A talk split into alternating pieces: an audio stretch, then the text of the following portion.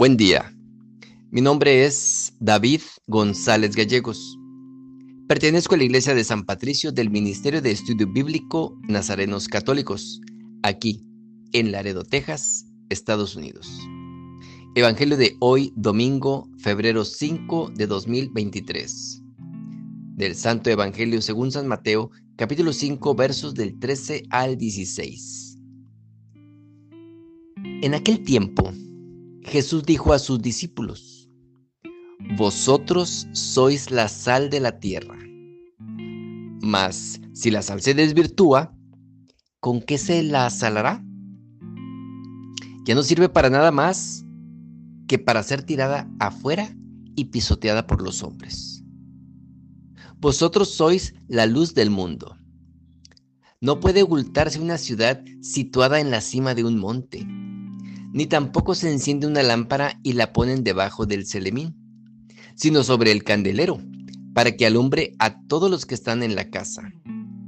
Brille así vuestra luz delante de los hombres, para que vean vuestras buenas obras y glorifiquen a vuestro Padre que está en los cielos. Palabra de Dios. Gloria a ti, Señor Jesús. Hoy el Evangelio nos hace una gran llamada a ser testimonios de Cristo y nos invita a hacerlo de dos maneras aparentemente contradictorias, como la sal y como la luz. La sal no se ve, pero se nota, se hace gustar, paladear.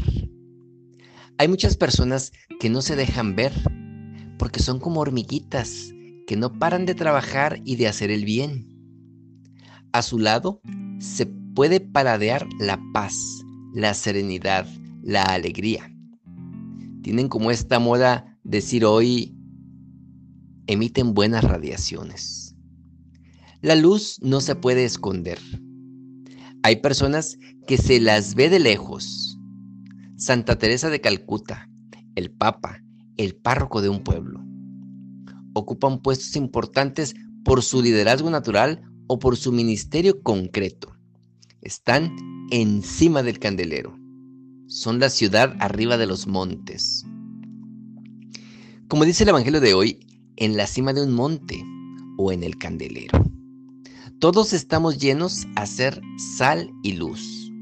Jesús mismo fue sal durante 30 años de vida oculta en Nazaret. Dicen que San Luis Gonzaga, mientras jugaba, al preguntarle ¿Qué haría si supiera que al cabo de pocos momentos habría de morir? Contestó, continuaría jugando. Continuaría haciendo la vida normal de cada día, haciendo la vida agradable a los compañeros de juego. A veces estamos llamados a ser luz.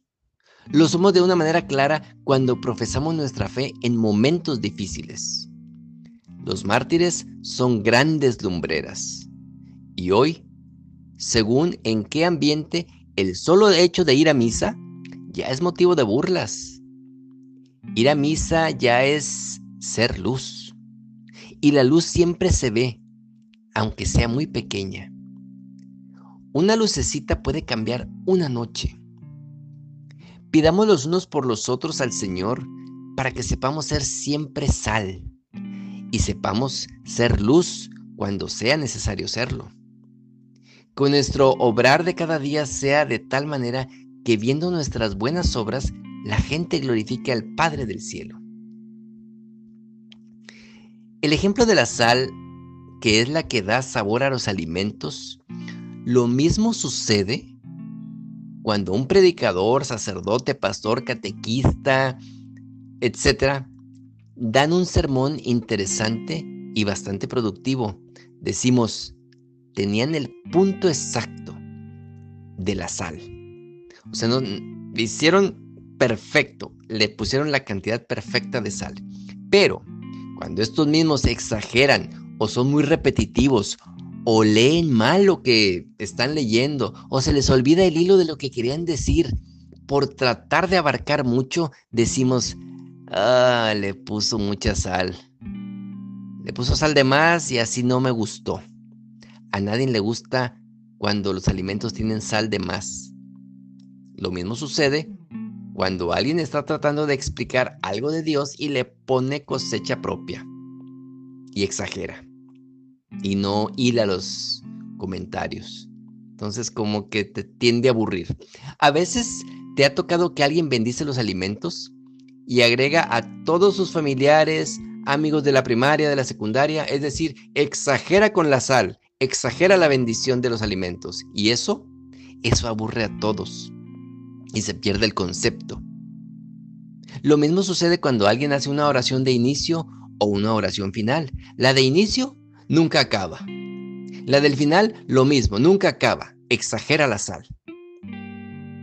Cuando le falta sal, es decir, ahí la lleva en el sermón o en la lectura y alguien hace preguntas, complementa el tema que se está llevando a cabo. Decimos, le faltaba sal, pero alguien le agregó poquita sal y se mejoró el platillo, es decir, el sermón o la plática. Siendo la luz, somos capaces de amar a todos a nuestro alrededor. ¿Qué dirán los demás de ti? ¿Eres una persona que hace el mejor el ambiente con esa luz?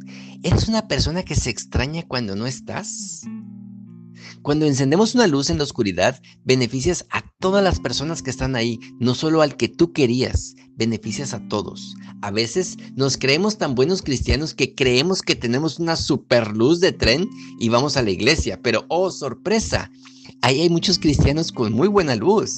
Es decir, ahí en la iglesia, ahí no te necesitan esa luz que tú traes. Se necesita afuera, en la oscuridad, donde no hay amor, donde no hay esperanza, donde hay soledad. Es ahí donde debemos de iluminar y poner nuestro granito de sal. Si tú eres sal y luz, es porque llevas a Jesús dentro de ti. Él es el único. Él es el camino, la verdad y la vida. Luz que alumbra a las naciones. Oremos. Nada te turbe, nada te espante. Todo se pasa. Dios no se muda. La paciencia todo lo alcanza. Quien a Dios tiene, nada le falta. Solo Dios basta.